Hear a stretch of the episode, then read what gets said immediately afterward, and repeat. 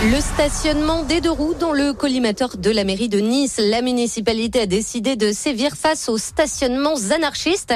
Elle va donc accentuer les contrôles et appliquer la tolérance zéro avec verbalisation et mise en fourrière immédiate pour les contrevenants.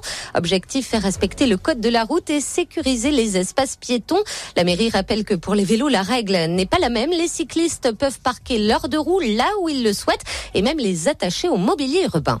Le bâtiment ne présentait pas de risque structurel pouvant expliquer ce drame. Les mots de Jérôme Viau, le maire de Grasse après l'incendie qui s'est déclaré hier matin dans une résidence de la ville. Résidence qui faisait partie d'un vaste programme de requalification du bâtiment ancien mené par la commune dans le centre historique et qui devait débuter à l'automne.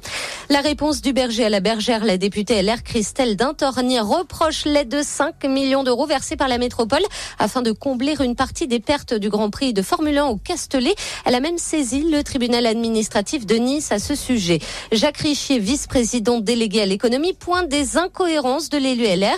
Christelle Dintorni avait approuvé en 2017 l'adhésion de la métropole au groupement d'intérêt public, puis les votes des budgets pendant quatre ans, incluant le financement du GIP par la métropole. C'est un geste simple, mais qui peut sauver de nombreuses vies. Les stocks de son s'amenuisent dans les Alpes-Maritimes cet été et face à ce constat, l'OGC Nice s'associe à l'établissement français du son. Les donneurs pourront remporter un maillot et d'autres cadeaux. Rendez-vous rue Galéan à partir d'aujourd'hui et jusqu'à jeudi entre 9h30 et 16h30.